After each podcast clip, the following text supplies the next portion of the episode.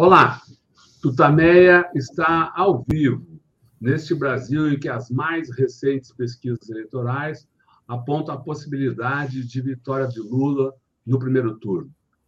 Estamos nós aqui nos nossos estúdios domésticos, a Eleonora, o Rodolfo, e do outro lado da tela, aqui mesmo em São Paulo, nos dá a alegria de estar com a gente nesse final de tarde, o ministro Celso Amorim, você já o conhece, claro, mas já já a Eleonora fala um pouquinho mais sobre, ele e a gente começa essa entrevista.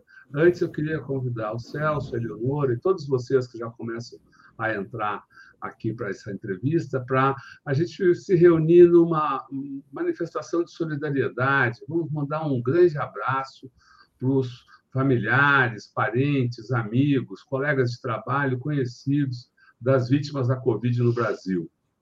É um número terrível que luta o nosso país e que todos nós sabemos poderia ter sido muito menor se Bolsonaro tivesse minimamente ah, obedecido, seguido as orientações da Organização Mundial da Saúde, das instituições médicas e científicas do Brasil. Ele não fez isso, ao contrário, provocou aglomerações, foi contra o uso de máscara, atrasou a compra de vacinas, criou confusão na distribuição das vacinas, e o resultado são esses números, aí uma, um genocídio, como uh, foi denunciado no Tribunal Permanente dos Povos. Os números mais recentes, divulgados no final da tarde de ontem, dão conta de que temos 666.037 vidas perdidas por causa da política de Bolsonaro na pandemia. São 30 milhões 846 mil 602 casos. É uma tragédia para o nosso país, mas também é um crime. Eleonora. Ministro Celso Amorim, muito obrigada. É uma honra tê-lo aqui no Tutameia nesse final de tarde do dia 27 de, de maio é, de 2022. O ministro Celso Amorim dispensa apresentações, mas eu vou ler aqui rapidamente. Foi presidente da Embrafilme, embaixador em Genebra, em Londres, presidente do Conselho de Segurança da ONU, ministro das Relações Exteriores nos governos Itamar e Lula e ministro da Defesa no primeiro mandato do governo Dilma. É autor de vários livros, entre eles eu peguei aqui, que está na estante, Teran, Ramala e Doha, e, antes de mais nada, o ministro Celso Amorim nasceu em Santos, em 3 de junho de 1942, portanto, sexta que vem, daqui uma semana, vai estar completando 80 anos, e a gente aproveita para já dar os parabéns, parabéns. antecipados. Feliz né? aniversário. Feliz aniversário, é, ministro Celso Amorim. É, ministro, eu gostaria de começar a entrevista lhe, lhe pedindo uma avaliação sobre a atual política externa do governo Bolsonaro. Quer dizer, o governo Bolsonaro começou muito nitidamente é, sendo é, absolutamente subserviente aos Estados Unidos, de uma maneira, acho que nunca vista na história brasileira, mas nos últimos meses a gente tem visto, houve mudança de governo, Trump caiu, subiu Biden. Nos últimos meses, é, houve alguma, algumas, alguns posicionamentos que eu gostaria que o senhor avaliasse. A questão da guerra na Ucrânia, a visita ao Putin, e mesmo as posições que o Brasil é, tomou em relação a esse conflito, e mais recentemente, essa aproximação é, do governo Biden com Bolsonaro, os dois devem se encontrar na semana que vem. Como é que o senhor avalia essa política externa brasileira? Está havendo uma mudança em relação aos Estados Unidos? É, os Estados Unidos mudam a visão do Brasil? Como é que você, o senhor avalia esse momento na diplomacia brasileira? Bom, primeiro pode me chamar de você. Acho mais, mais interessante mais estimulante. Bom, segundo, boa tarde a Eleonora, o Rodolfo. É um prazer estar aqui com vocês. Eu tenho estado desde, desde o início, acho que do Tutameia, estive aqui presente várias vezes. É um prazer sempre muito grande. Depois, um pequeno comentário, já que se falou da pandemia, eu acho que a coisa mais grave, do, do, do, claro que as pessoas morreram, mas mais grave, que denota a atitude psicológica doente mesmo do presidente, era aquela, foi aquela cena de vê-lo na live debochando das pessoas que morrem asfixiadas. Aquilo é uma coisa, parece piada de adolescente mal. Então, nós estamos sendo governados por uma pessoa totalmente irresponsável, porque há outras que, bem ou mal, acreditavam que talvez a, a, a imunidade rebanho, havia outras, outros, outros negacionistas, mas que faziam com alguma. Não, ali é um deboche, é um deboche. Então, isso, para mim, é, é a coisa principal é, que, demonstra, que a, demonstra a personalidade dele e que é muito importante saber agora, já que nós vamos ter eleições muito em breve. Não é? Eu, eu, já que vocês falaram de um livro meu, eu vou fazer uma propagandazinha, porque o último, que eu não fiz aqui é, noite de autógrafos, talvez venha fazer, não sei, mas o momento não é muito apropriado para isso. Mas seja como for, esse livro que tem esse título, a meu ver, sugestivo, é, chamado de Laços de Confiança, é, é, é o Brasil na América do Sul.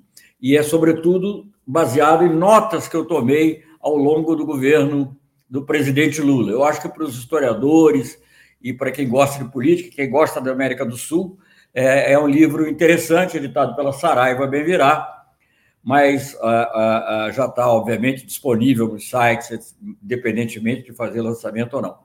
Bem, é, feita essa propaganda e feitos esses comentários, eu vou responder a sua pergunta.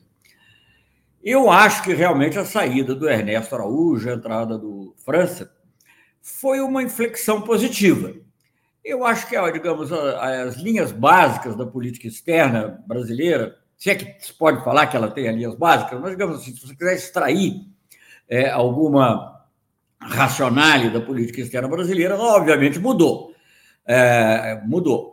É, porque é, a, a, a, atitude psicológica do Bolsonaro de subordinação ao Trump foi um tal ponto que, de certa maneira, entrou em contraste até com a subordinação dele aos Estados Unidos, pelo menos na aparência, não é? porque é, ele que já havia batido continência é, para a bandeira americana, depois disso disse que a eleição do Biden foi, foi uma fraude, quer dizer, é, ou, ou, melhor, subscreveu as, as acusações nesse sentido feitas pelos trampistas nos Estados Unidos. E isso gerou uma relação, óbvia, entre outras coisas, mas isso aí gerou uma relação de hostilidade ou, digamos, de desconhecimento recíproco entre os dois. Né? O próprio Bolsonaro acabou de comentar que, numa reunião do G20, o Biden passou por ele como se ele não existisse. Depois, até fez um comentário é, meio negativo uh, e pretensamente jocoso sobre o Biden, mas o fato é que realmente houve. Os países se ignoraram mutuamente, não totalmente, porque, pra, por vários motivos do Estado profundo norte-americano, ele não pode ignorar o Brasil, governado por quem quer que seja. O Brasil é grande demais, é, é, como diz o Paulo Nogueira Batista Júnior, não cabe no quintal de ninguém. Mas os americanos, ou pelo menos o Estado profundo norte-americano, acha que cabe.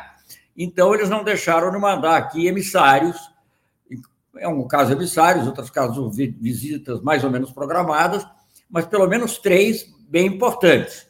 Embora o secretário de Estado, propriamente, que traz, digamos assim, com aquele protocolo natural inerente à função do, do ministro das Relações Exteriores, traz aquela legitimidade. Isso não veio até hoje, o que é curioso, já teve na América Latina, em vários países, mas não veio ao Brasil. É, é, e os três emissários vieram, creio eu, motivações não idênticas, porque com o tempo acho que foram mudando. Acho que o primeiro, principalmente, que foi o, o William Burns, que é o, o diretor da CIA, o objetivo principal dele era falar do 5G e da, e da Huawei. Obviamente que isso ficou ali diluído também em outras, é, em outras conversas sobre segurança, que fazem parte de segurança, defesa, que são assuntos que fazem parte normal da pauta entre, entre dois países importantes, mas essa era, era central. Agora houve, há pouco tempo, e eu acho que não é gratuito, houve um vazamento de que ele também teria dado um recado é, com relação a, ao sistema eleitoral, né? e, a, e ao respeito ao, sistema eleitoral, que me parece algo é, bem importante. Os dois outros, quando veio ainda o Jake Sullivan, que é o conselheiro de segurança nacional, veio dois ou três meses ou quatro meses depois, foi mais ou menos a mesma coisa, com a diferença que, de uma certa maneira, já deixou um vazamento público sobre a questão das eleições. Os Estados Unidos queriam aproximação já com o Brasil, muito claramente, mesmo no governo Biden, porque o Brasil é importante demais para não ter essa aproximação, mas fica envergonhado de ter uma aproximação com um, país. Eles bom, eu estou dando eu, há um anacronismo nisso que eu vou dizer, mas de qualquer maneira a estratégia já existia. Eles estão numa guerra, envolvidos de alguma maneira numa guerra, supostamente para defender a democracia contra, contra o autoritarismo, a autocracia, não, e está aqui um presidente que fala do meu exército, enfim, todas as coisas que nós sabemos que eu não vou sobre as quais não vou me expandir, que além do mais falou mal do próprio, do próprio processo eleitoral norte-americano. Então, já na, já na visita do Jake Sullivan, estou fazendo essa recapitulação para chegar onde você quer, mas acho que é importante. Já na visita do Jake Sullivan, embora, na minha opinião, os assuntos principais ainda fossem esses relacionados à China, a situação do Brasil no mundo, ao 5G, mas já aí já sai um primeiro vazamento na hora, porque o vazamento do Bill Burns saiu, sei lá, um ano quase depois, oito meses, sei lá exatamente quanto tempo depois. E o, o é, esse do Jake Sullivan saiu na época mesmo, já que eles, de certa maneira, é, haviam puxado a orelha, vamos dizer assim, de, não sei se diretamente do presidente ou através de assessores dele, com relação a, a, a, aos ataques ao sistema eleitoral, com bastante ênfase, devo dizer. Mais recentemente, isso também foi objeto de até de eh, artigos, de textos do ou entrevistas, não sei bem, não me lembro bem agora, acho que é um artigo do ex-cônsul norte-americano que volta a falar na, até que é exemplar, enfim, os adjetivos desse tipo. E, uma, e na visita recente dessa subsecretária, um cargo importante no, no Departamento de Estado, ela é o número 3 no Departamento de Estado, mas provavelmente eu não conheço, eu não estou lembrado quem é o deputy secretary, o vice-secretário, mas normalmente o secretário de Estado e o vice-secretário de Estado são é, designações puramente políticas, e o subsecretário não. É, quer dizer, é política também, evidentemente, mas é como diplomata, diplomata do corpo diplomático, da carreira diplomática norte-americana. A Victoria Nuland, que é essa subsecretária de Assuntos Políticos, é, portanto, uma funcionária importante. É, talvez não tanto em termos de protocolo, mas é uma pessoa de, que tem é, substância, é, que trata de substância, inclusive ela é considerada e é, ela teve um papel aparentemente bem importante na, na, na chamada Revolução de Maidan na Ucrânia, né? que a gente pode até começando a ligar as coisas.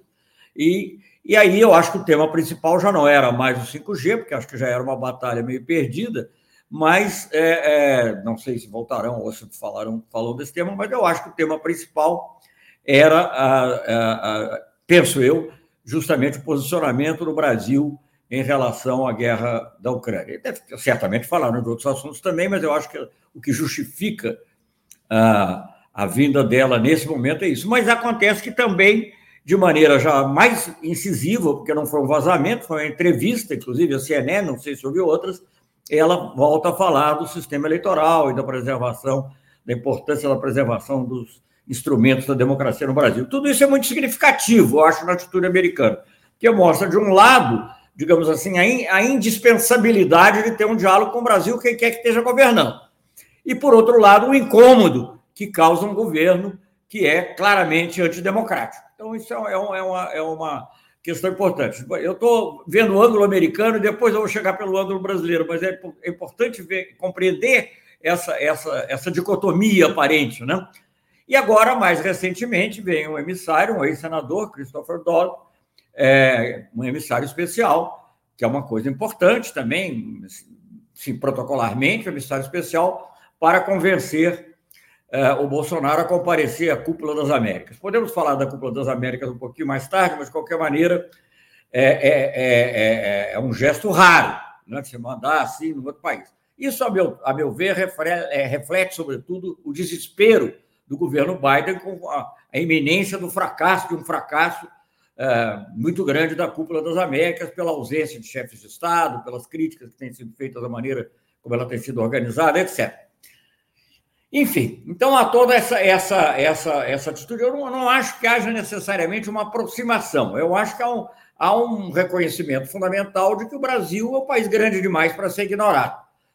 Coincidindo, sobretudo nos últimos, nas, últimas, nas últimas vindas, mas elas já eram, já eram um fato previsível, que o Brasil seria membro no Conselho de Segurança. Foi um membro, um membro eleito no Conselho de Segurança, porque, bem ou mal, é um país grande que pode ter uma atitudes independentes E aí, pode, né? É claro que a previsão com, com o Bolsonaro não, não era, não era a, a melhor possível, acho que era péssima. Conversar pelos discursos dele na ONU, os votos em vários temas sobre direitos humanos, etc. Mas até para uma. em função de vários fatores que a gente pode explorar também, mas eu vou deixar vocês fazerem as perguntas, porque senão eu acabo falando demais. A verdade é que as votações do Brasil na ONU elas não são idênticas, talvez, aos outros membros dos BRICS, sobretudo a China, que vota mais claramente de forma negativa as propostas de crítica à, à Rússia, embora não tenha, ela se absteve também. A China se absteve na votação mais importante, que foi a do Conselho de Segurança, que é curioso também, algo a ser. Mas a, o Brasil tem que se aproximar, votou da, em várias dessas ocasiões, eu não tenho todas, eu procuro acompanhar mais ou menos, mas em várias ocasiões votou da mesma maneira que a Índia e a África do Sul. Né? A Rússia, nesse caso, não conta, porque, obviamente, ela, é, ela é, a, é a que está sendo atacada. E, inclusive, numa muito importante, que foi a suspensão da Rússia é, da, do Conselho de Direitos Humanos, é, de Direitos Humanos, é, o Brasil votou, se absteve. E em organizações também, outras que não chamam tanta atenção, na OIT, Organização Internacional do Trabalho, na OMS, creio que ontem também, é, ou anteontem, enfim, também o Brasil se absteve. E abstenção, embora para, digamos, uma pessoa que acompanha de longe pareça ficar em cima do muro, não é bem isso, é uma crítica. A abstenção, na realidade, é que, olha, não, isso está errado. Não vou votar contra para não criar inimizade. Mas, na maioria das vezes, significa isso. Muito mais do que, digamos, não saber o que fazer ou, ou ser indiferente à situação. Pode haver. Então, eu acho que, estou comentando porque isso tem a ver com o que você perguntou sobre a mudança na política externa. Então, eu acho que, é, mas nesses últimos casos, isso está muito relacionado também com a ida do Bolsonaro à Rússia, e também a gente pode se indagar pelas as motivações. Certamente não é porque ele acredite no mundo multipolar ou nada disso, mas para buscar talvez outras coisas ou para inspirar outros, ou talvez por estar é, tentar que, vendo que a Rússia estava precisando de, de, de, de, parceiros e de sócios no momento que ela certamente ela já sabia que seria que, que o que iria ocorrer seria muito criticada, então qualquer país, e sobretudo um país grande como o Brasil, já ajuda a fazer a imagem de que não é, não está isolado. Eu estava lendo um discurso do Putin outro dia, feito na é, numa, numa, organização econômica ligada a um, grupo chamado, da, ligada à Eurásia, que é uma, enfim, uma espécie de Mercosul lá da Eurásia, em que ele não cita nominalmente o Brasil, mas cita os BRICS, e, que, e cita que, que, tem recebido visitas. Então, obviamente, o, Putin estava interessado nesse tipo de coisa. O que mais o Bolsonaro foi buscar lá, e se recebeu e conseguiu, não sei. Mas é uma coisa que é importante, né, não, não, não, não é um fato banal que ele tenha escolhido o filho vereador para acompanhá-lo. Porque, digamos, se ele quisesse levar um filho, né, o, o, o, razoavelmente, independentemente de nepotismo ou não, mais normal seria levar um filho que é senador ou outro filho que foi presidente da Comissão de Relações Exteriores da Câmara, lamentavelmente, mas foi. Não, ele escolhe levar o filho que é o filho do chamado gabinete do ódio. Então, isso mexe com a cabeça da gente. Não estou dizendo que o Putin ou ninguém compactuou com isso, não estou dizendo nem que eles encontraram o que eles foram buscar, mas algo estranho tem aí, pelo menos nas intenções. Então, essa essa essa essa tontura da, da, da, e essa, essa, essa relação hostil com o Biden, apesar de todas as vindas aqui, é, da parte do Bolsonaro, e até há pouco ele, inclusive, ameaçava não ir na cúpula das Américas também, é, eu acho que ele deixou, fez com que o Itamaraty, de certa maneira, emergisse e que, digamos, aquilo que está mais ligado a uma diplomacia tradicional é, no Brasil aparecesse, e aparecesse de maneira positiva. Né? Nas votações, você pode concordar ou não exatamente, porque como deveria ter votado aqui ou ali, mas as votações não são absurdas. Mesmo nos casos em que o Brasil acabou votando a favor de uma resolução, como foi o caso do Conselho de Segurança, a favor da resolução condenatória, mas o discurso é altamente, é, busca claramente equilibrar. O discurso procura dizer, não, mas temos que ver também.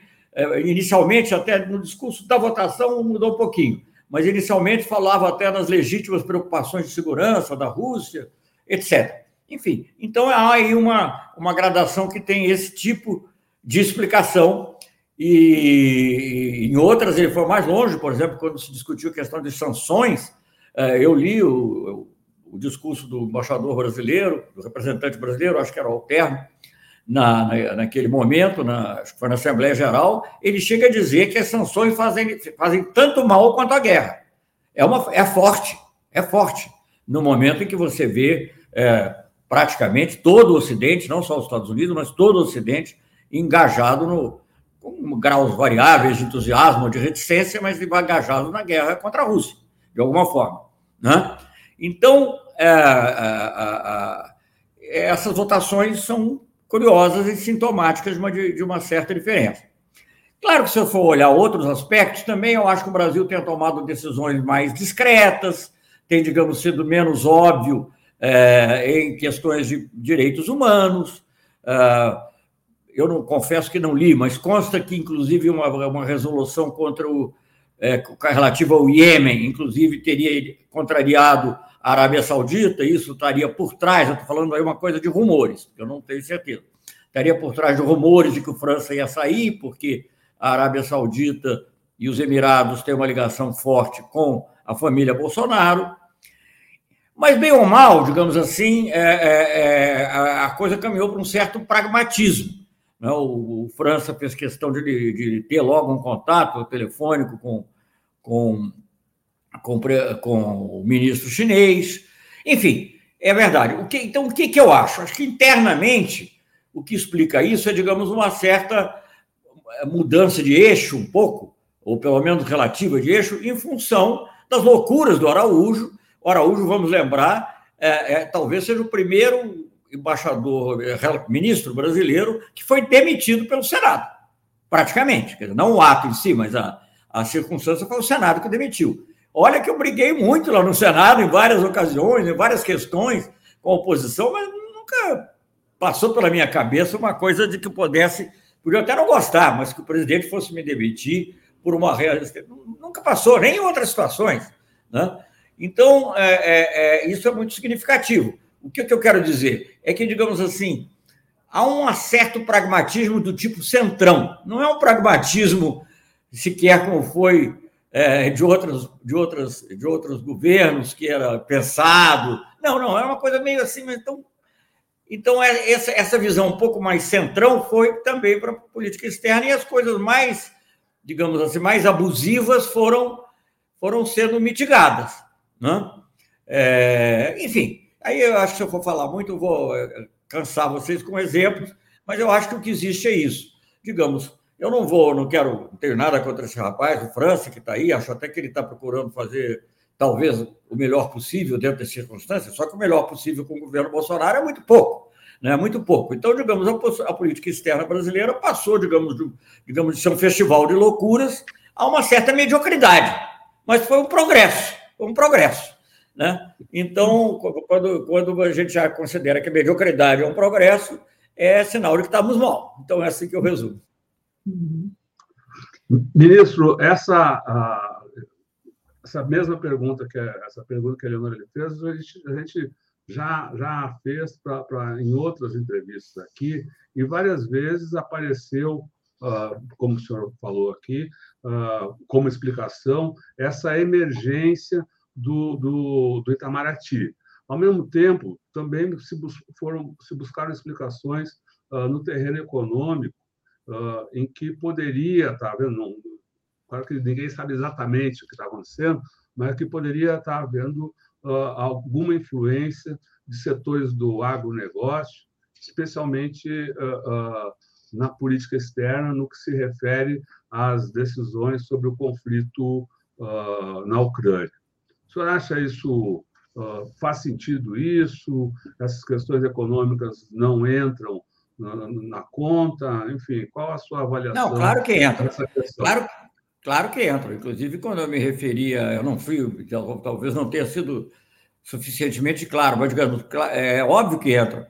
E né, quando, quando eu me referia à demissão do Araújo, isso já estava presente de alguma maneira. A reação era que do Senado teve ligada a senadora Cátia Abreu, que é muito ligada ao agronegócio, mas É claro que tem outros, outros complicadores, o próprio comportamento do, do, do, do, do, então ministro Ernesto Araújo, é, até a maneira de se comportar, obviamente, levou isso a uma exacerbação, mas certamente havia também muita queixa contra o pragmatismo, é, contra a falta de pragmatismo, tanto em relação ao agronegócio, mas eu diria também em relação a temas como as vacinas, porque esses políticos, mesmo os políticos de direita, mas não, que não sejam fanaticamente ideologizados, não querem ficar que os seus eleitores fiquem reclamando que não tem vacina, etc. Que o governo... Então, eu acho que esse conjunto de coisas foi o que levou à queda. À queda. E, e no que você está dizendo, o, o que você. Porque veja bem, não é só brigar com a China, que é óbvio, é o mais grave, talvez, com o seu principal importador, mas também brigar com a União Europeia. Tem muita gente muito interessada no acordo Mercosul-União Europeia. Eu não estou entrando no mérito agora, estou só constatando. É, a consciência dos setores menos primitivos do agronegócio, de que, digamos, você queimar a floresta e, e agredir os direitos humanos, é uma razão e também, algumas vezes, um pretexto para o protecionismo europeu. Então, juntou isso tudo, e eu acho que tudo isso levou, digamos, a, e a aliança interna com o Centrão, que, que em grande parte também está ligada a essa situação, levou a uma política um pouco mais pragmática, menos ideológica, é, menos extremadamente ideológica como ela era na época do Olavo de Carvalho, dirigindo à distância, a, a, enfim, a, a, ideologia do país como um todo, mas especialmente também na diplomacia. Basta lembrar os episódios que Steve Bannon, etc., contar tudo de novo. Mas eu acho que é essa mudança que houve. E isso faz com que o Brasil. Mas veja bem, não há uma iniciativa importante do Brasil. Não, não há. O, o, presidente Bolsonaro pode achar até que, digamos, é, a ida dele aos Estados Unidos faça, digamos, recuperar um pouco a imagem do Brasil, a imagem dele, de que o Brasil não é um páreo. Mas é tão óbvio que os Estados Unidos estão num desespero aí para fazer a Cúpula das Américas ter um mínimo de sucesso, que eu acho que quem acompanha sabe que não é nenhum prestígio especial é, do Brasil. É apenas, claro, o Brasil se você faz. O México já tinha dito que talvez não fosse. Não sei ainda o que o Lopes Obrador vai decidir no final, porque o, o, presidente Biden andou fazendo um gesto em relação a Cuba, Venezuela, não sei, mas não convidou. Mas o, ele tinha é, dito, inclusive, que ele pessoalmente não ia, se não fosse. Não fosse. Então, você faz uma cúpula das Américas sem o Brasil e os Estados Unidos, é uma brincadeira. Sem o Brasil e o México. Sem Brasil e México. Perdão, sem Brasil e México é uma brincadeira. Agora, certamente o Bolsonaro vai usar essa foto é, na campanha, ele com, com o Biden. É, e aí isso nos leva àquela pergunta clássica né, sobre é, como os Estados Unidos, ainda que de forma é, do Estado profundo, devem atuar, podem atuar é, nas eleições. É, se sabe muito bem o papel dos Estados Unidos no golpe contra a presidente Dilma, é, o que, que, o que, que se pode esperar dessa relação Brasil-Estados Unidos até as eleições? E ganhando Lula, é, essa aproximação com os Estados Unidos vai ter algum ruído? Como é que o senhor vê a relação Brasil-Estados Unidos nesse momento, há poucos meses da, das eleições e depois? Olha, são duas perguntas diferentes, na realidade. Como ele vai agir ou deixar de agir até as eleições e como será depois. A minha impressão, erro muito, né? mas eu vou dizer, errei muito, muitas impressões é, é, não se confirmaram. Mas a minha impressão é que os Estados Unidos estão desesperados pela presença do Bolsonaro, deve ter sido negociado com o Bolsonaro, certamente, é, que eles não falarão nada, que o Biden não vai falar nada, nem vai deixar, pelo menos imediatamente, vazar nada sobre a questão das eleições. Em suma, não vai ter não vai, não vai levar a, a constrangimentos, mas eu acho que depois eles vão, depois de realizada a cúpula, que é o objetivo deles, eles vão voltar à linha que eles estavam. Não, óbvio que não vão romper relações com o Brasil, nem nada disso. Mas eu acho que eles vão continuar falando, porque seria uma, uma contradição muito profunda. Né? Eu não creio que eles cheguem a isso. Eu acho que eles vão. Eles, obviamente, não vão apoiar nenhum candidato, nem ninguém mais está pedindo apoio, mas eu acho que eles não, não, não os vejo muito, muito inclinados a, a, ver com bons olhos a eleição do Bolsonaro. Não vão talvez fazer nada contra, mas vão relembrar possivelmente essas frases que já foram faladas, ou no mínimo ficar quieto e dizer, olha, nós já falamos sobre isso, então é uma maneira indireta de falar. Pode, o tom eu não sei qual será, mas eu não acho que eles vão fazer campanha. Agora, tem a extrema-direita norte-americana. Essa tem dinheiro e tem ação. Aí eu não sei os caminhos, eu não, eu não, não, não, não conheço isso, não sou especialista em redes, em, mas certamente tem caminhos através. Se o Steve Bannon, que é o principal líder da extrema-direita americana, tendo sido assessor é, próximo do, do, Trump, diz que a eleição no Brasil é a eleição mais importante no mundo, a segunda mais importante, que é a mais importante nos Estados Unidos, obviamente alguma coisa eles vão fazer para tentar apoiar o Bolsonaro. Isso, isso para mim, é fora de dúvida. Já devem estar fazendo há muito tempo, como foi confessado depois por uma dirigente da Cambridge Analytica, que isso aconteceu na eleição passada. Então, isso vai acontecer. Agora, até que ponto o governo, ou não é a mesma coisa, viu? É o que eu acho assim, um pouco. Às vezes nós erramos, as pessoas. É, é, é, os Estados Unidos não é uma, um todo monolítico. Né? Não é. é é, eu acho que, digamos, o governo, às vezes, claro que não, há, não pode haver uma dicotomia absoluta, mas o governo e o Estado profundo nem sempre estão agindo da mesma maneira. Né? Então, aí, aí eu passo para a segunda parte da pergunta. Eu acho que, digamos assim, há uma tensão natural, uma tensão natural. Quando eu digo que é natural, não estou falando expressão valorativa, não, mas é porque é da natureza das coisas que haja uma tensão permanente entre a maior potência do continente e o único outro país que não digo que fosse rivalizar com ele, mas que pode também surgir como grande potência no continente americano. Né? É o único país que, digamos, pode propiciar uma integração da América Latina e da América do Sul, sobretudo, que não seja sob os auspícios de Washington. Né? É o único país que pode, digamos, caminhar. Né? Eu acho que até já citei aqui hoje, Quer dizer, que ele pode caminhar no sentido da América Latina e América do Sul, sobretudo América do Sul, não ser um quintal dos Estados Unidos. Então, isso aí, o Estado profundo vai voltar. Então, o que que, nós, o que, que eu digo? O, presidente Lula teve uma excelente relação com Bush e com Obama. Excelente. Né? É, expressado, por exemplo, no, no, grupo de amigos da Venezuela, é, em que o, é, o Brasil liderou, não só propôs, liderou, e que houve situações até diplomáticas raras, que eu já narrei em outro lugar, mas do Colin Powell, que era o secretário de Estado norte-americano, mandar mostrar para o diplomata brasileiro encarregado, me perguntou qual era, o discurso que ia ser feito no Senado para um funcionário dele. É uma coisa que eu nunca tinha visto.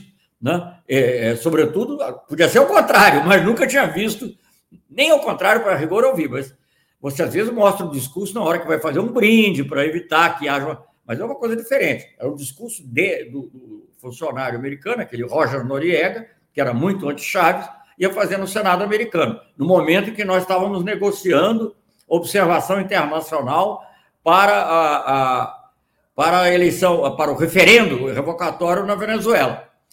E, e, e, eu, falei, eu falei com o Colin Powell, vai ver lá o que esse cara vai falar, se a gente quer o revocatório. Todo mundo concorda, o Chávez já concordou.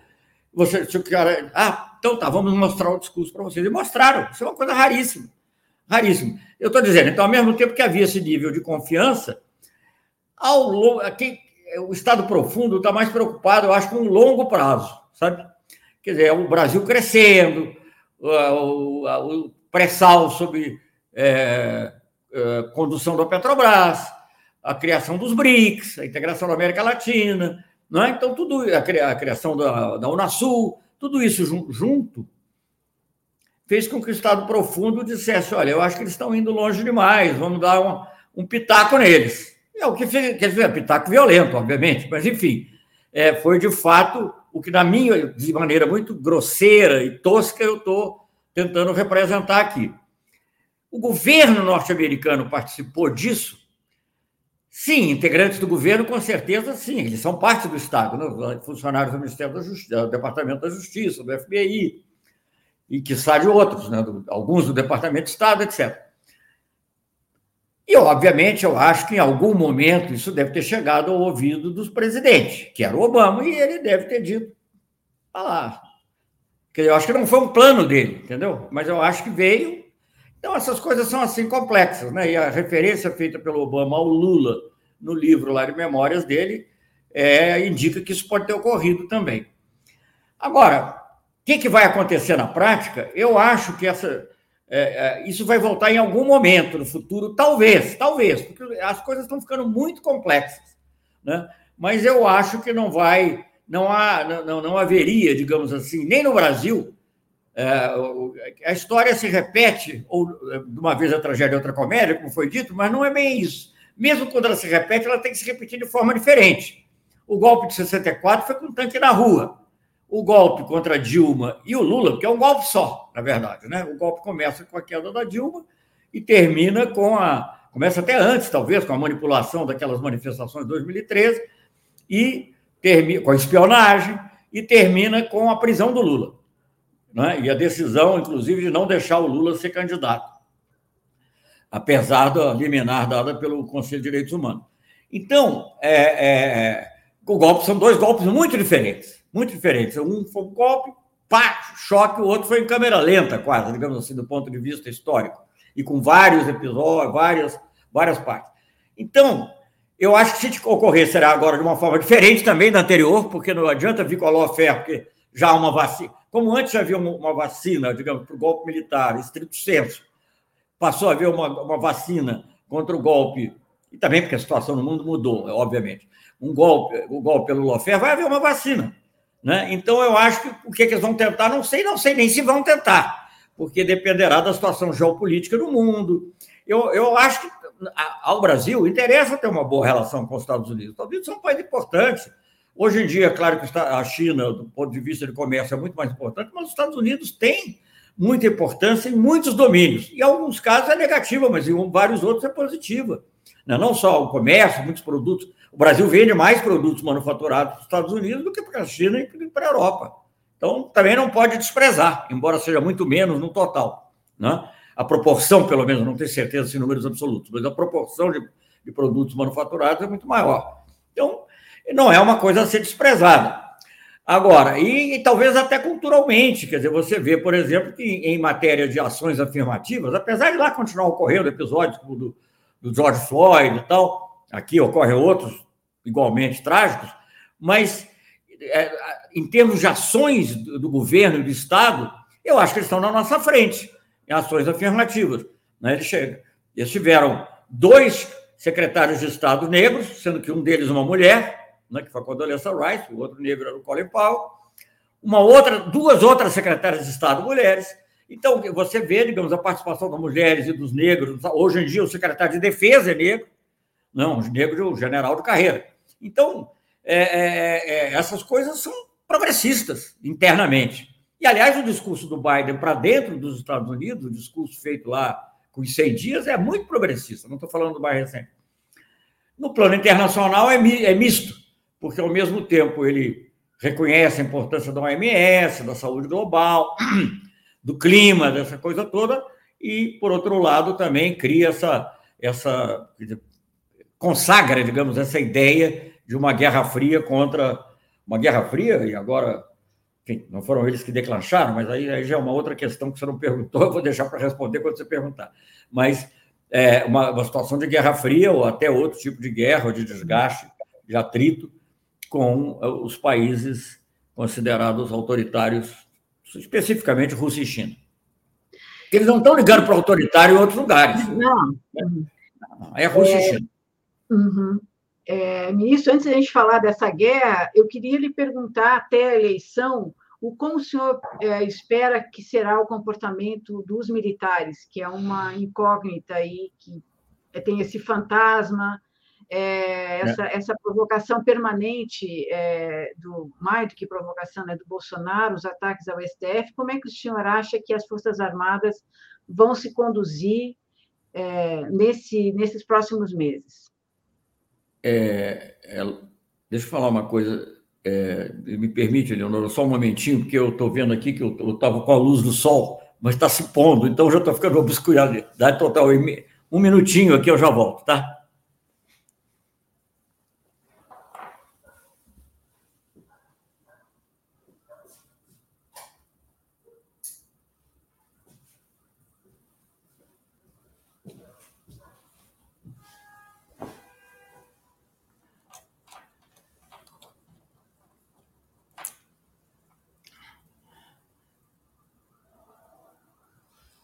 Para ter ideias claras, a gente precisa de um ambiente físico claro também.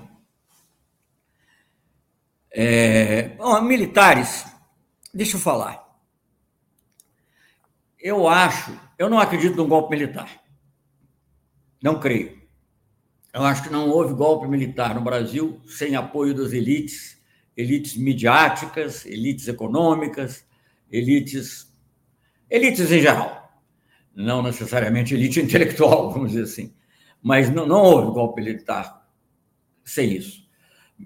Certamente, no golpe de 64, você sabe, conhece a história, você não era, era criança na época, eu já, já, já tinha, já estava na idade da razão, mas, é, é, obviamente, ali a participação militar foi muito importante, mas havia todo um apoio, inclusive um apoio muito forte da classe média brasileira, indiscutivelmente, né, é, de uma grande parte, não total, mas uma grande parte da classe média brasileira, você falar nos jornais, etc. Isso hoje em dia não existe. Classe média talvez existam os bolsonaristas, mas é um outro, um outro setor. Mas não é da elite. Certamente não é da elite. Haverá um ou outro empresário que prefere o Bolsonaro ou Lula e que talvez faça essa escolha, mas não é um, uma posição que eu vejo. Se você for ver, porque todo mundo fala muito da Fiesp, então você vai ver o comportamento da Fiesp lá em em 64, era altamente golpista. É, eu estudei um pouquinho essa parte dela. O comportamento da Fiesp não tinha nada a ver com um programa, aquela época, com um programa de industrialização para o Brasil. Ele estava muito mais preocupado com o risco, como eles viam, das tais reformas de base, enfim, essas outras coisas aqui eu não vou fazer uma análise histórica. É, hoje em dia, não. Hoje em dia, eu acho que, que, que não haveria apoio para isso. Também porque o Lula é, hoje está muito claro que o Lula vai ser um líder moderado. E se precisasse, digamos assim, é, um, um, selo para dar mais confiança aos desconfiados, ele escolheu o Alckmin para ser seu vice-presidente. Então, eu acho que é, é preciso ser muito radicalmente é, contra qualquer medida de justiça social para apoiar o Bolsonaro. Porque eu não vejo outra, porque o Bolsonaro destruiu, a destruição que ele fez no Brasil é total. Então, eu não, eu não vejo essa possibilidade. Bom, então, o que, eu digo, as Forças Armadas, porque é preciso distinguir, parece, que eu, parece uma, um sofisma, mas não é. É preciso distinguir as Forças Armadas como instituição da. Não é claro que não é totalmente diferente, mas as Forças Armadas como instituição da corporação militar.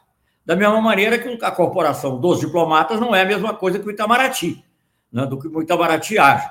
Então, o que, que, que eu quero dizer com isso? Quando, você, quando as Forças Armadas se movem, elas se movem, sobretudo, impulso. Pode, claro que há outros fatores, mas quem comanda, é, é, quem, quem dirige isso é o alto comando.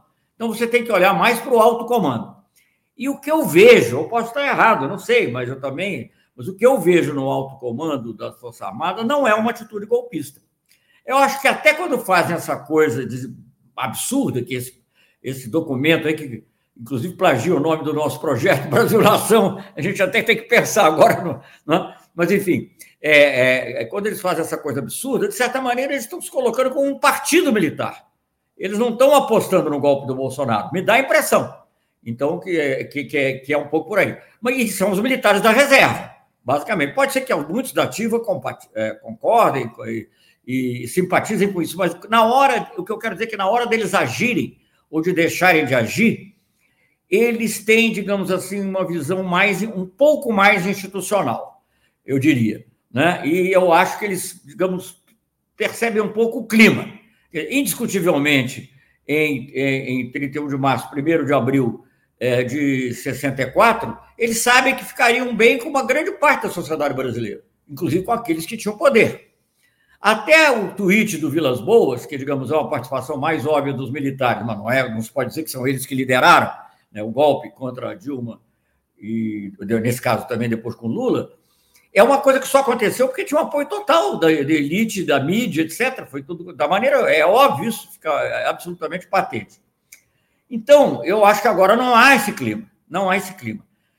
Eu acho que o risco que a gente talvez corra, mas mesmo assim, o que eu, a maneira como, como, as coisas se passaram no 7 de setembro me dá esperança de que não, não venha a ter o pior, é que, digamos assim, as Forças Armadas pudessem participar de um golpe por omissão. Não por ação, mas por omissão. Parece uma, parece uma, um, oxímoro, né? quer dizer, você dizer que é um golpe por omissão, mas é possível.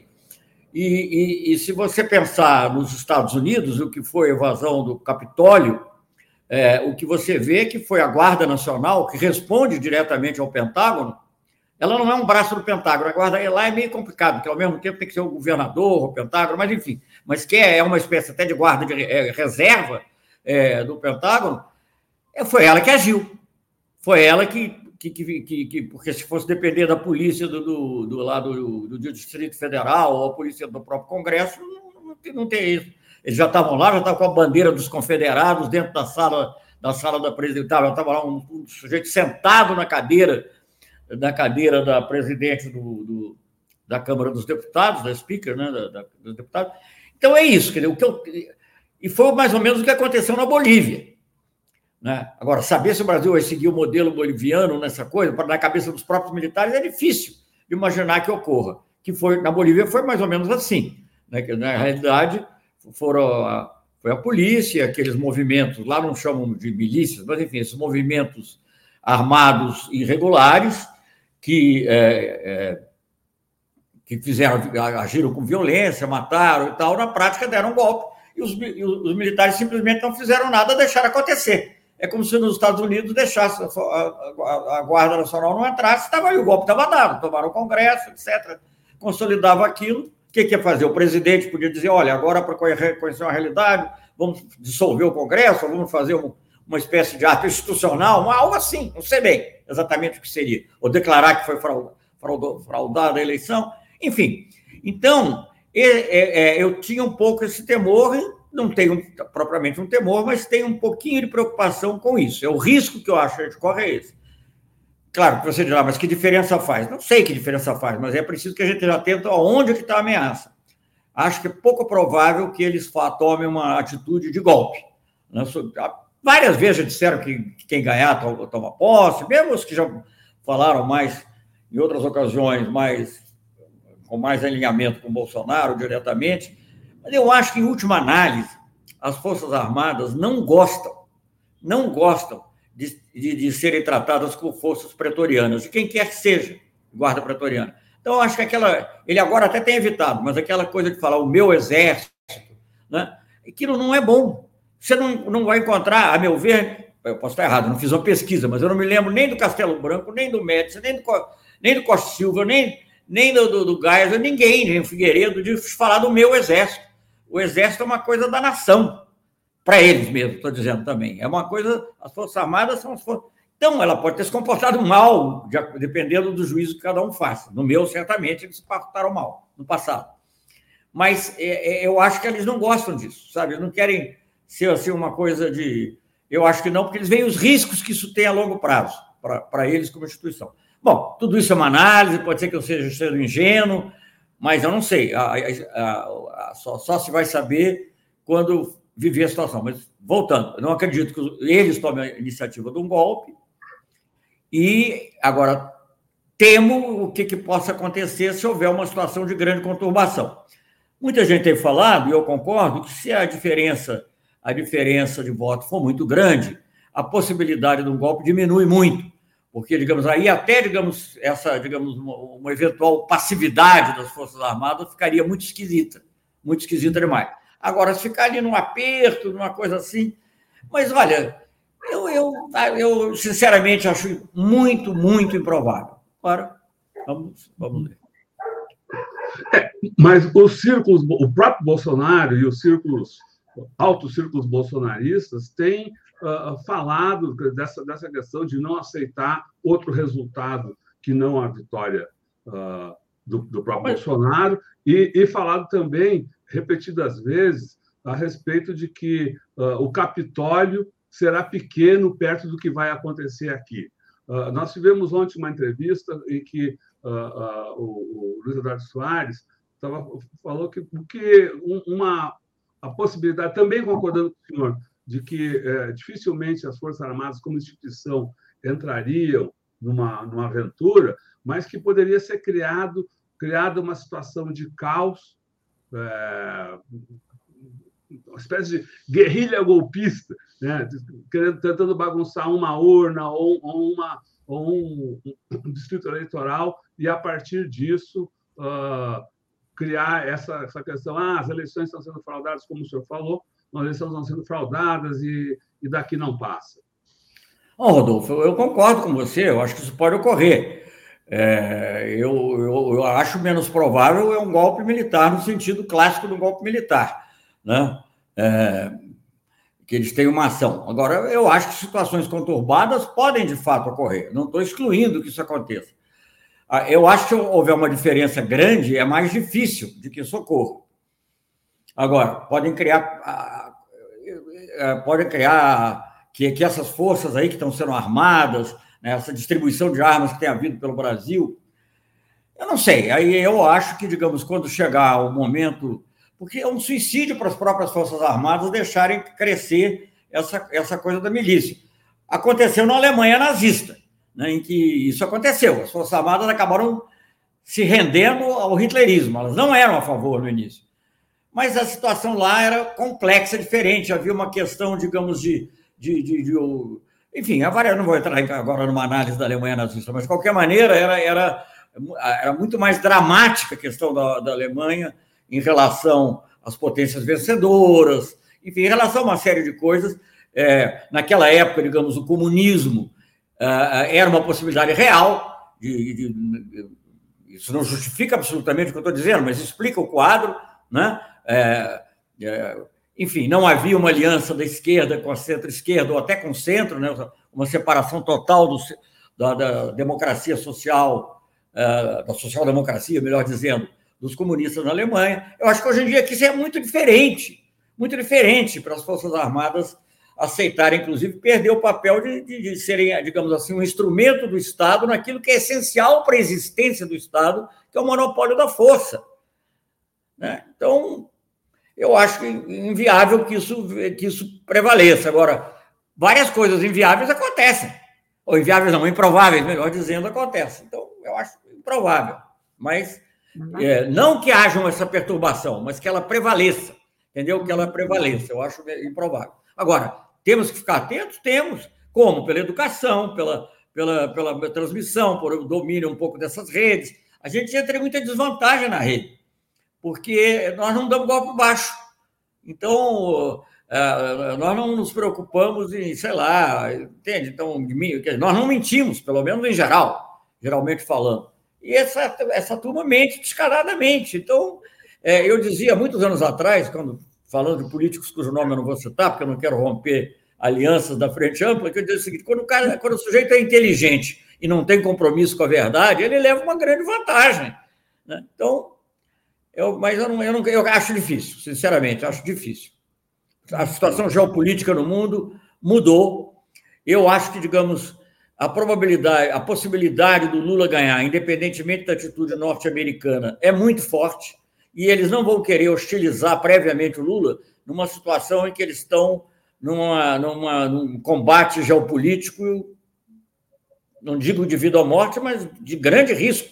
Eu não, não imaginava que eu que vivia já tinha, já estava na idade da razão. Quando houve a crise dos mísseis, não imaginava que fosse passar por uma situação quase que semelhante. Né? É, então, enfim. Agora, o, o senhor avalia que a, que a oposição está uh, ah, analisando essa, essa possibilidade aí da, dessa tentativa, dessa eventual tentativa uh, de, de, confusão, está se preparando para isso, deve se preparar para isso, não deve se preparar para isso.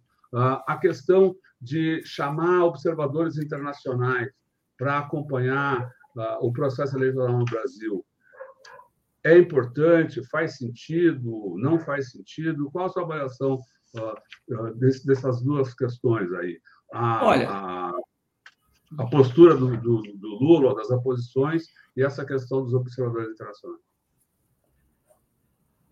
Olha, eu, eu, na situação que o Brasil vive hoje, eu acho que sim é importante a participação de observadores internacionais, e é claro que não basta o EA né? porque a OEA já se revelou em eleições recentes uh, na América Latina muito suspeita. Embora, bom, enfim, embora eu tema menos uma atitude negativa da OEA agora, porque na realidade aí é uma subserviência total ao presidente dos Estados Unidos e ao governo norte-americano, né, do, do, do secretário-geral da OEA. Que o presidente hoje é o Biden, não é o, não é o Trump. Então, digamos, aquilo que aconteceu na Bolívia, que é aquela, aquela alegação falsa de, de fraude que terminou com o golpe contra o Evo Morales, eu acho que, digamos, ela não compraria. Não estou dizendo que eu volto a dizer, não é que os Estados Unidos vão desistir dos seus interesses como grande potência, etc. Mas eu acho que o comportamento não será um comportamento desse tipo.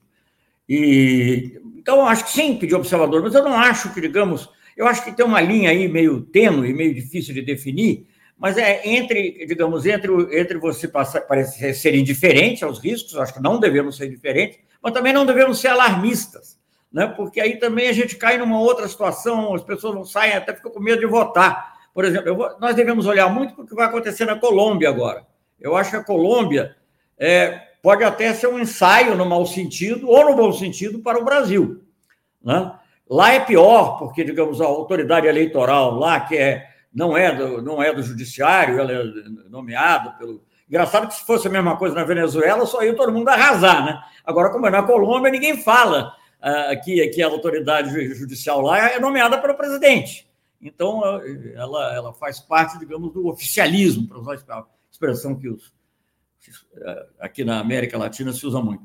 Então, é, é, é mais complicado, quer dizer, lá, infelizmente, estou falando, eles correm um risco talvez maior de acontecer algo parecido. O próprio comandante do Exército, não é o ministro da Defesa, o comandante do Exército, que é um militar, fez pronunciamentos inaceitáveis e ficou por isso mesmo.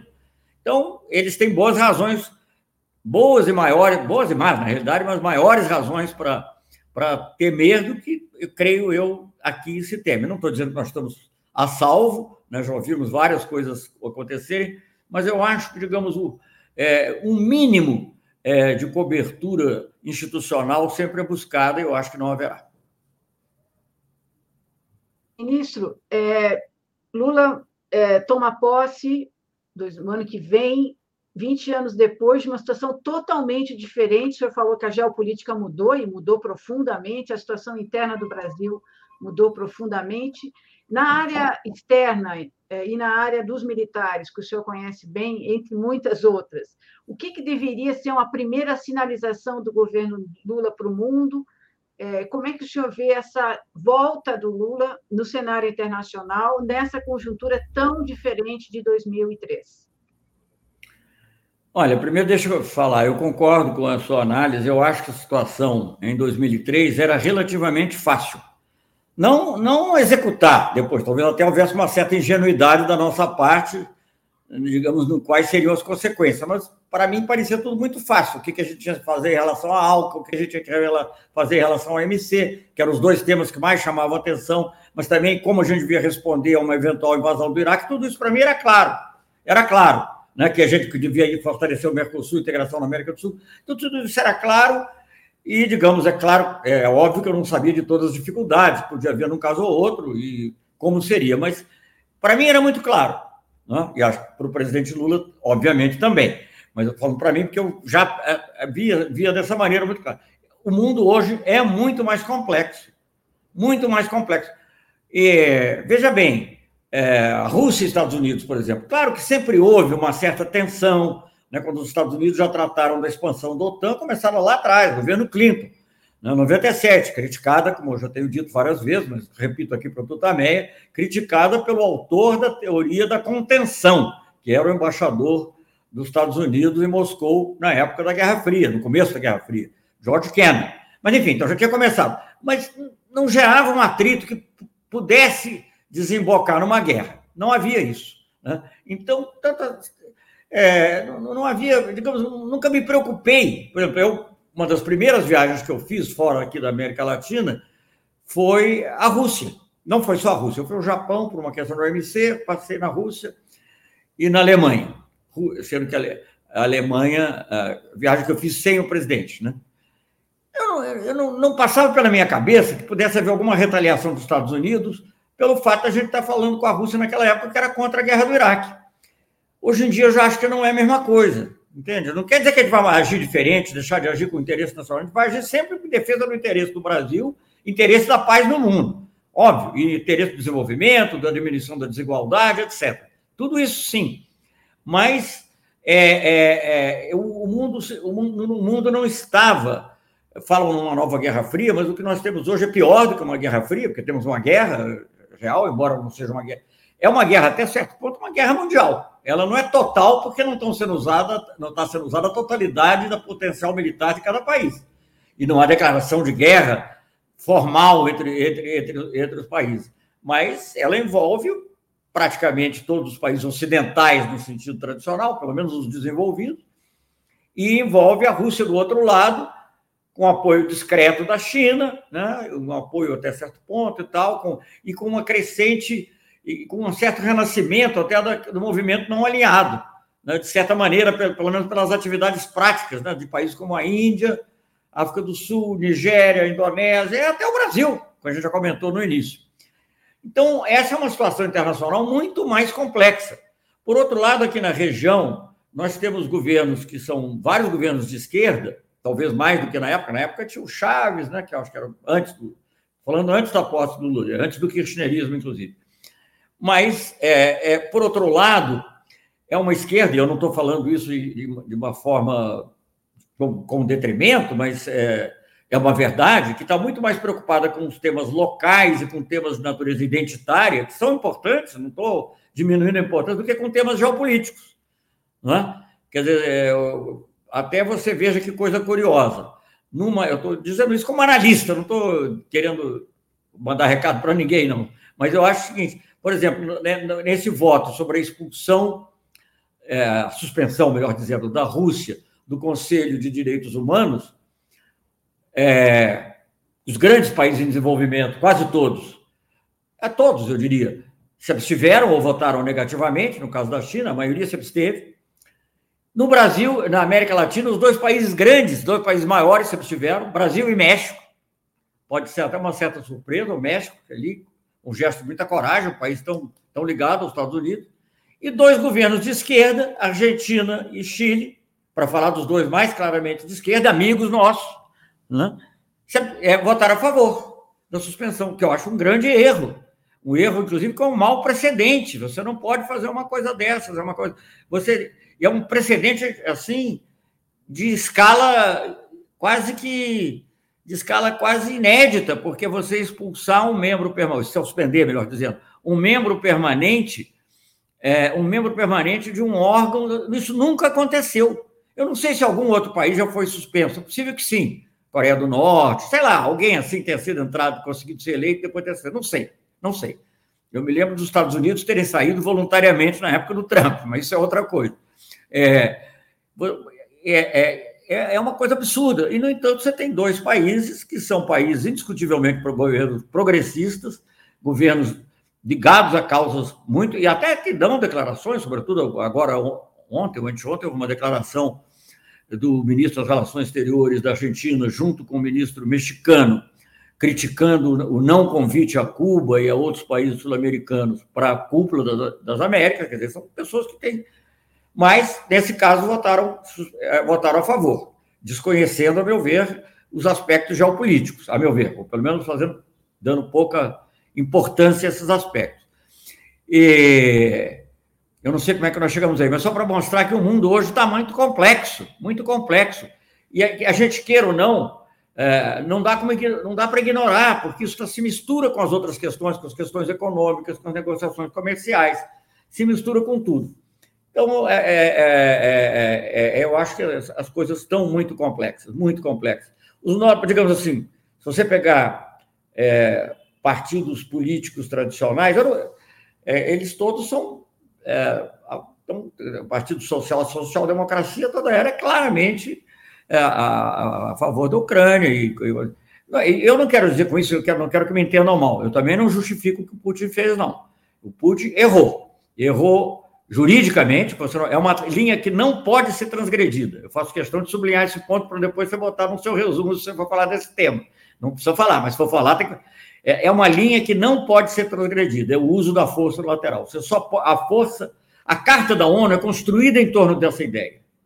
que é evitar o flagelo da guerra para gerações futuras. Então, ela só prevê duas hipóteses para o uso da força: com autorização do Conselho de Segurança, uma, uma ação autorizada pelo Conselho de Segurança, é, até prescrita pelo Conselho de Segurança, ou, ou, ou em legítima defesa. E não se pode alegar, o Putin não pode alegar legítima defesa preventiva, porque isso não existe, isso não é um conceito que o conceito de legítima defesa tem que ser um conceito restritivo. Eu, eu escrevi um artigo em 2002 para não sei se você era editora-chefe, mas eu escrevi um artigo em 2002 para a Folha de São Paulo, criticando a ideia do preemptive self-defense, a, a, autodefesa preventiva, né? porque isso tudo pode ser. Ah, o cara se armou, é, é, era um argumento usado contra o Iraque. É né? um argumento que, que, que certos países invocam e que está errado, que a Carta da ONU não contempla. Né? Então, o, o, o Putin transgrediu esse. Na minha opinião, transgrediu um outro princípio importante, que é a integridade territorial dos Estados. Né? Eu não estou vendo, eu acho que historicamente, a dissolução da União Soviética, que foi uma coisa assim, o fato mais momentoso de, desde a Segunda Guerra Mundial é, na, na Europa, não foi tratado com a delicadeza que o tema devia ser tratado. Era óbvio que aquilo ali ia gerar muitas tensões, e era óbvio que tinha que ser tratado. Pessoas como Kennan e como Kissinger, que não são absolutamente de esquerda, perceberam isso. O Kissinger reiterou agora há pouco tempo, em Davos. Né? É, volto a dizer, isso não justifica a ação do Putin, mas também não foi uma boa ideia expandir a OTAN, não foi uma, é, ficar expandindo não só no, no, antigo leste europeu, o Kennan já era contra a expansão no leste europeu, mas para países da antiga União Soviética e, sobretudo, a Ucrânia. A Ucrânia sempre foi a rota de passagem por onde, por onde passaram os exércitos, os cavaleiros teutônicos, por onde passou Napoleão, por onde passou Hitler.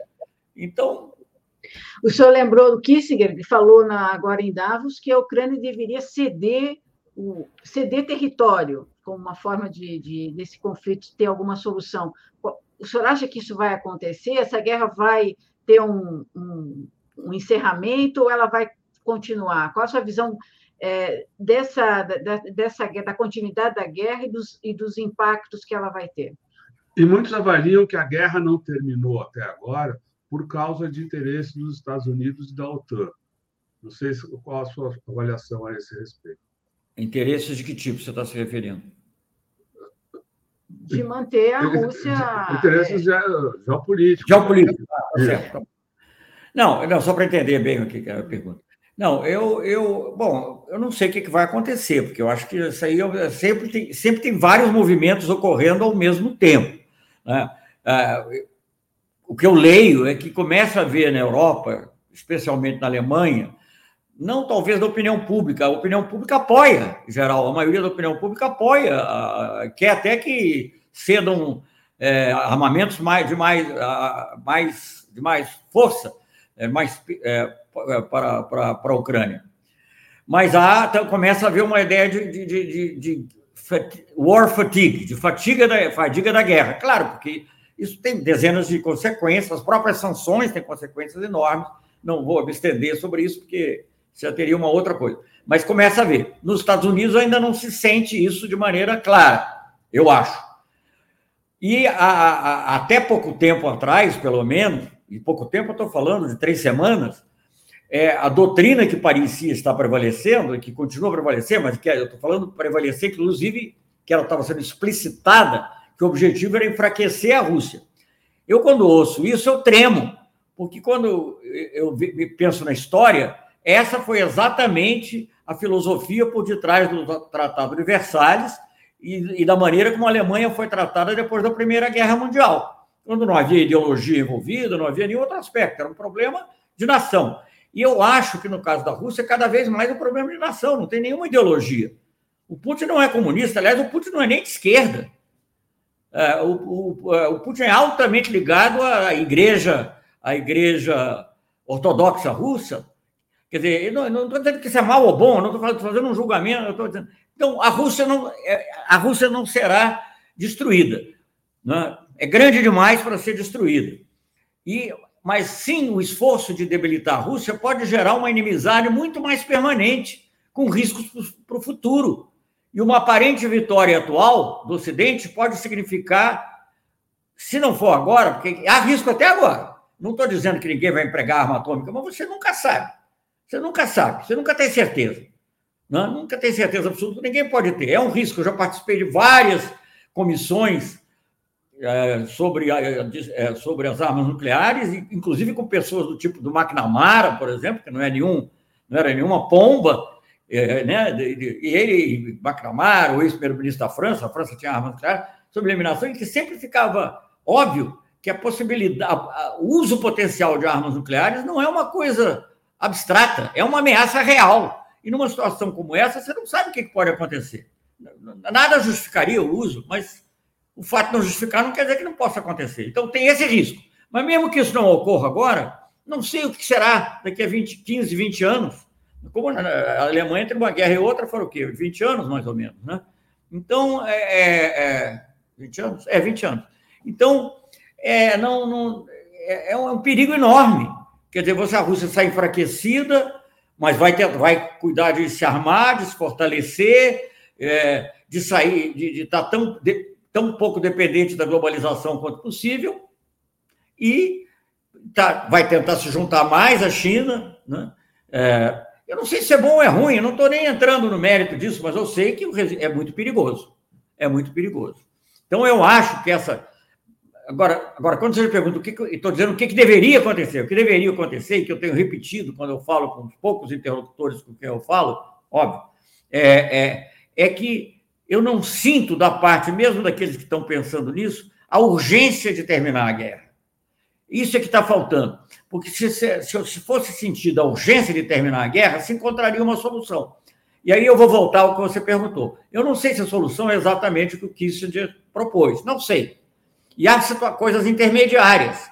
Né? Você, baseado no próprio acordo, no acordo de Minsk, você poderia ter um sistema de tutela internacional que desse também garantias para a população russófona eh, e outros simpatizantes da Rússia lá. Né? Não sei, e que pudesse trabalhar. Isso aconteceu, claro que são situações menos complexas, não eram no, no coração geopolítico do mundo. Né? Quando se pensava na geopolítica, era a Eurásia, né? e ali é o centro da Eurásia. Então, é obviamente uma coisa assim é, é, de, especial. Mas aconteceu no Timor-Leste, aconteceu no Kosovo?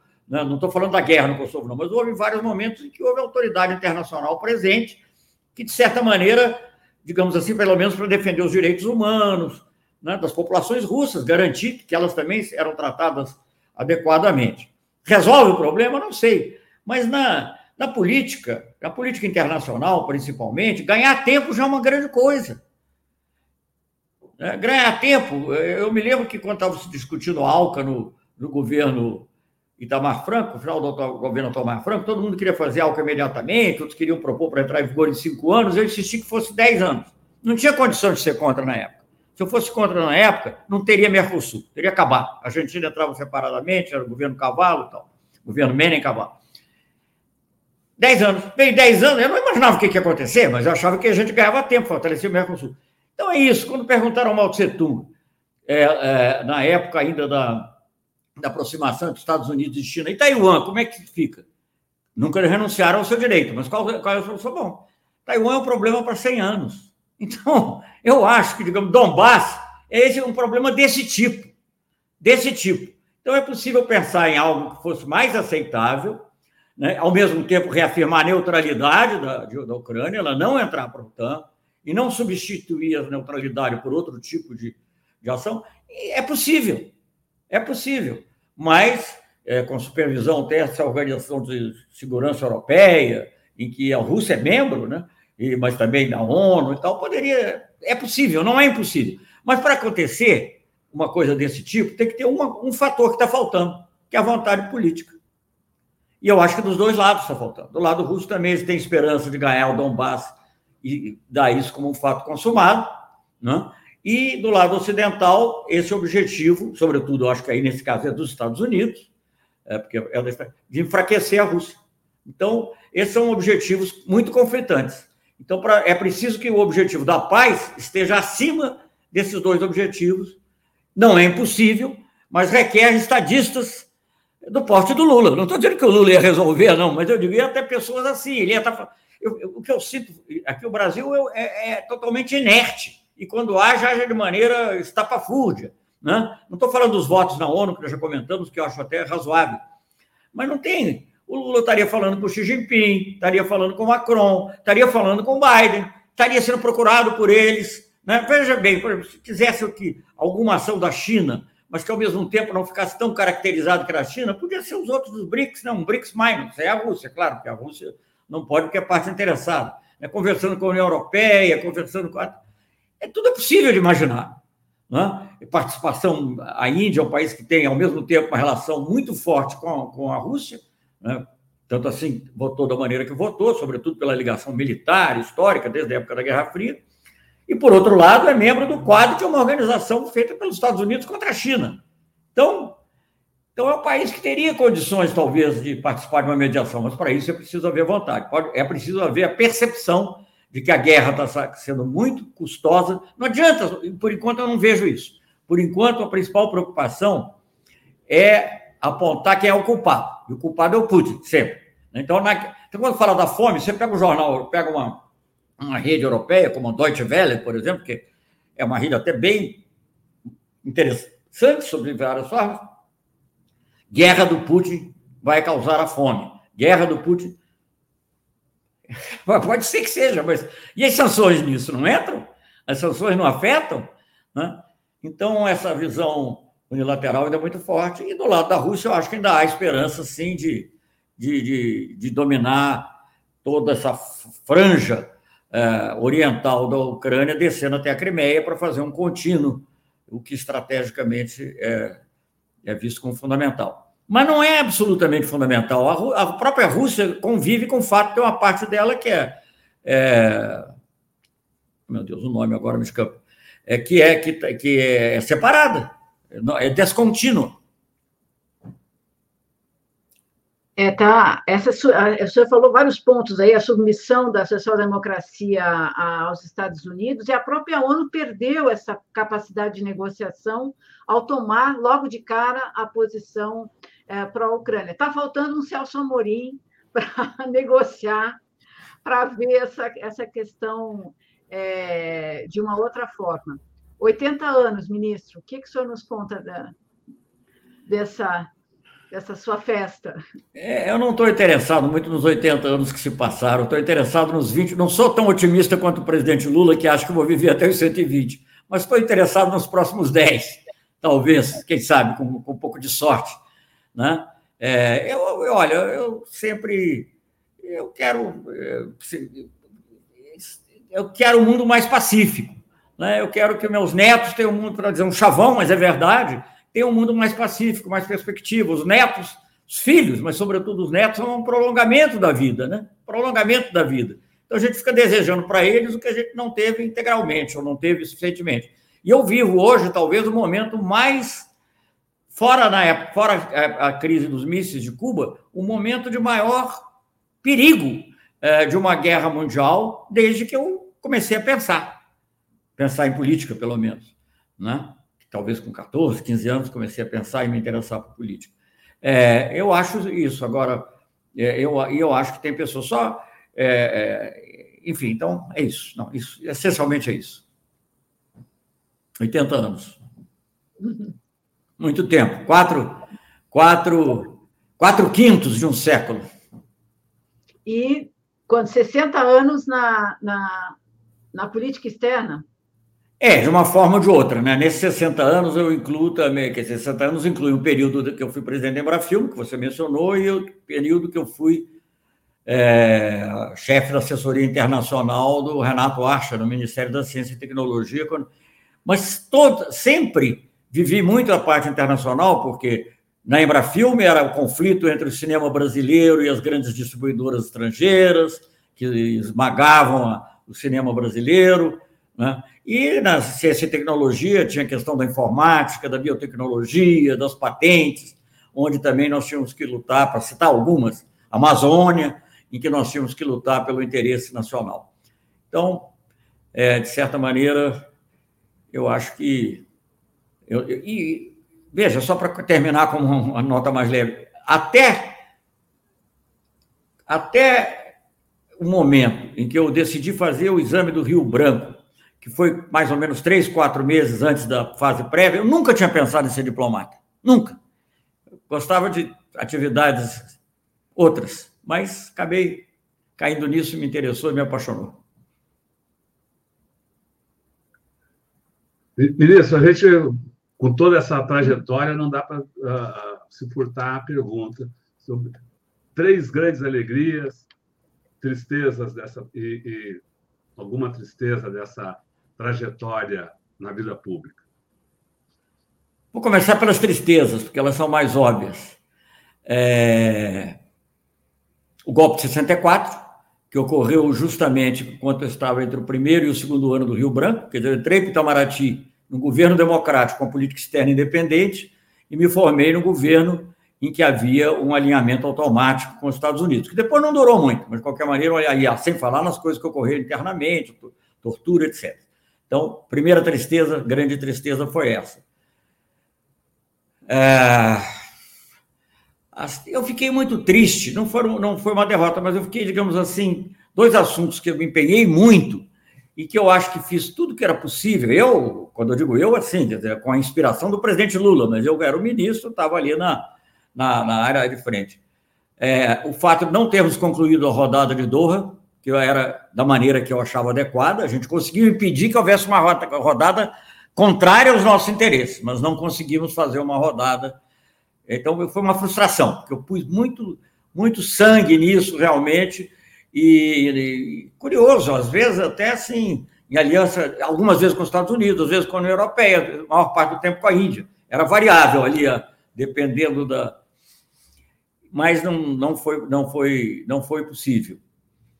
E uma, foi uma grande frustração.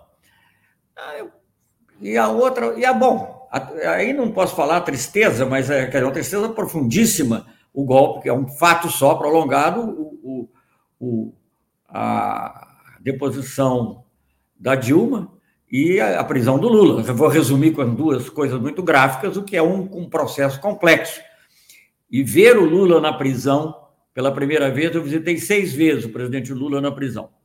Eu fui das pessoas que mais visitou Lula, fora as pessoas que, de alguma forma ou de outra, estavam ligadas ao, processo jurídico, coisa que eu não estava. Mas a primeira vez que eu vi foi uma coisa assim, sabe, chocante. Assim, esse homem não cabe aqui. Não tem sentido, entendeu? Quer dizer, mas ele tinha razão, pode fazer o que quiser, mas não consegue aprisionar as ideias, as ideias frutificaram, ele voltou e hoje temos uma, nesse ponto, motivos também para alegria. Então, talvez falando, estou falando da vida pública, não estou falando da vida privada. A vida privada, filhos, netos, casamento, essas coisas todas, tô, não estou entrando nessa, nessa seara que é mais complexa. Também tive grandes alegrias nesse, nesse, nesses momentos. Né? Primeiro filho, primeira neta, enfim, uma proporção de coisas assim que o caçula, todos, todos, né? enfim, meus filhos cineastas, minha filha no OIT, tudo isso são coisas para grande alegria. Mas, digamos, falando da vida pública, é, uma, uma alegria é, é, ver o Lula solto e com totalmente é, tendo, tendo digamos, sido é, reabilitado em todos os aspectos, em todos os aspectos.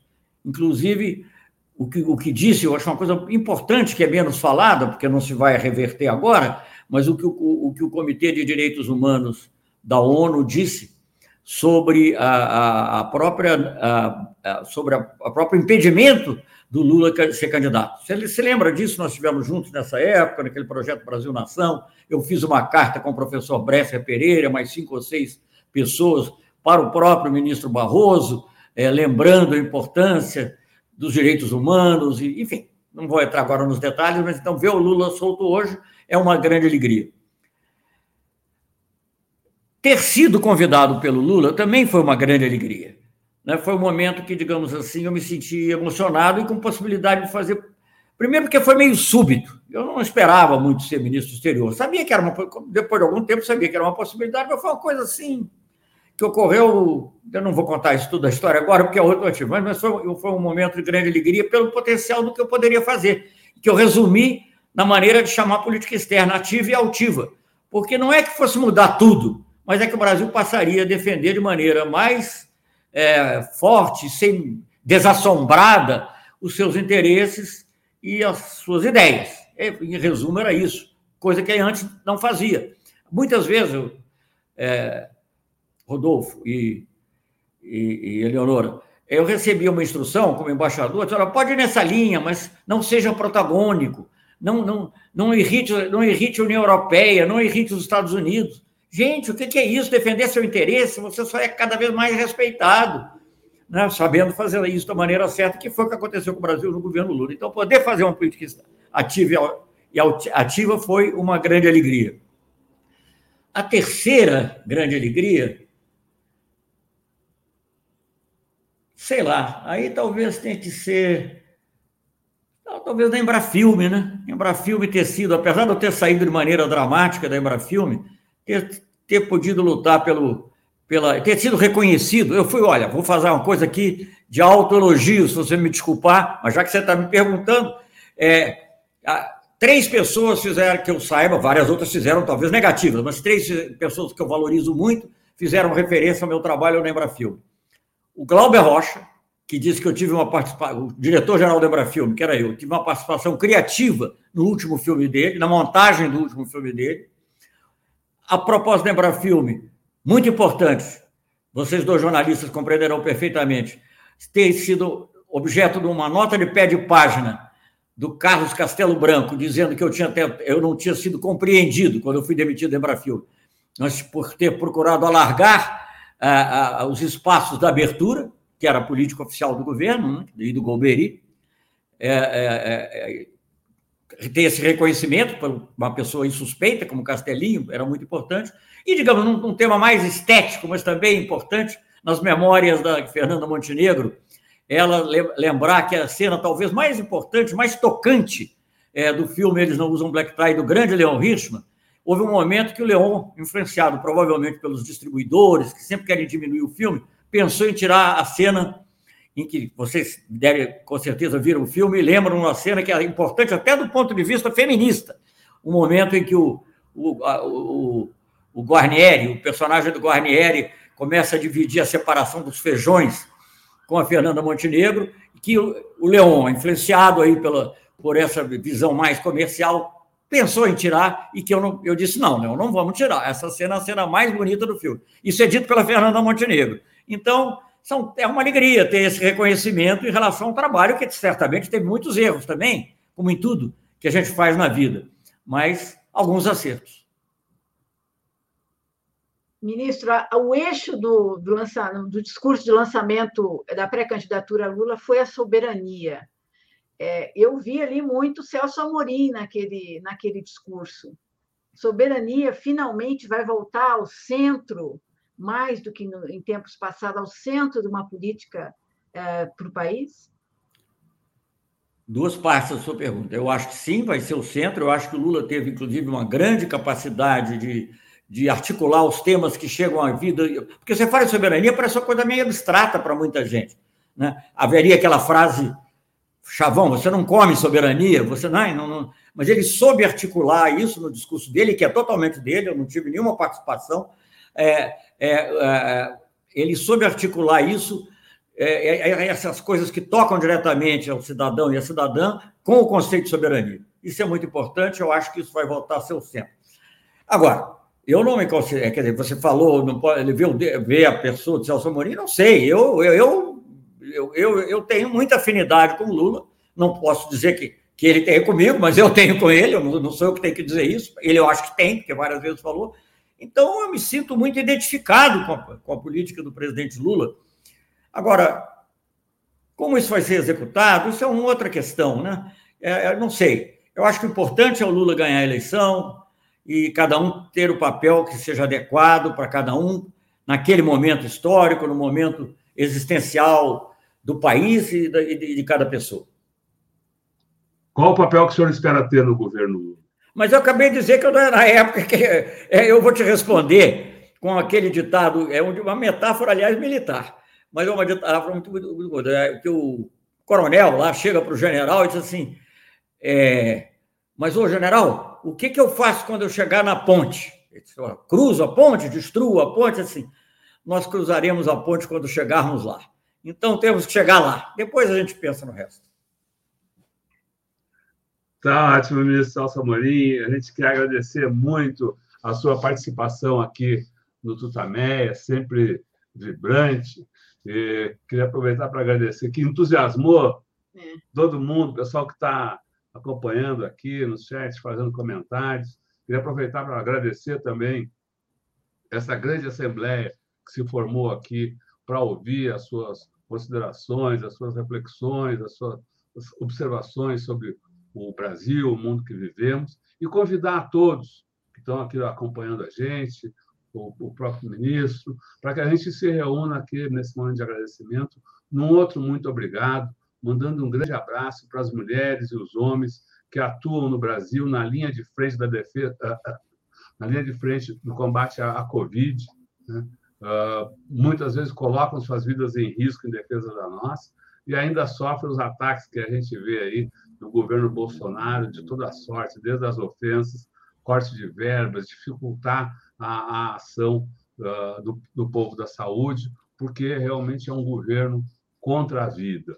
Né? Então, vai aí o nosso muito obrigado a todas as mulheres e os homens da luta uh, contra a Covid. Lembro que essa entrevista fica disponível em todos os canais Tutameia. Busque por Tutameia TV e você nos encontra nas várias plataformas de podcast, no Twitter, no Facebook, no YouTube. No YouTube, não deixe de se inscrever no nosso canal e clicar na sinetinha para receber avisos de novos vídeos. Visite também o site Tutameia, que é onde a gente que ancora todo o nosso trabalho, onde a gente publica reportagens sobre as entrevistas que fazemos e outros textos. Né? O endereço é tutameia.jor.br. E agora, dessa vez, sem perguntas, a gente quer devolver a palavra para o ministro ah. para que uh, faça a sua uh, fala para o pessoal que está aqui com a gente e, e, que vai seguir conosco pela internet afora. Ministro, muito obrigado, a palavra é sua. Eu vou falar pouco, porque já falei muito, mas eu quero principalmente parabenizar vocês dois, Eleonora e Rodolfo, porque a contribuição que vocês dão à, à diversidade, a, uma visão alternativa, e sempre de maneira muito competente, buscando não estou não tô incluindo a mim nisso, mas pessoas que, digamos, com muito conhecimento, é, cientistas, artistas, intelectuais, pessoas, enfim, pessoas que estão envolvidas na, na sociedade de formas de todos os cantos da sociedade, no seu programa, acho isso é uma coisa muito importante e sempre reflexivo. É uma coisa que nem sempre você tem oportunidade de ter, porque as próprias injunções da, é, programáticas, digamos assim, tornam difícil que socorra. Então, quero cumprimentar, é, um, é uma referência, certamente, que continuará a ser uma referência, é, é, espero eu que num clima muito mais favorável que nós certamente teremos a partir de outubro desse ano. Muito obrigada, Muito ministro. Obrigado, Muito obrigada ministro. pelas suas palavras. Muito obrigada. Obrigado. Boa noite, então. Boa noite, pessoal. Boa noite, boa noite. Tchau. tchau. Bom, Bom fim de semana, semana pessoal. tchau. tchau.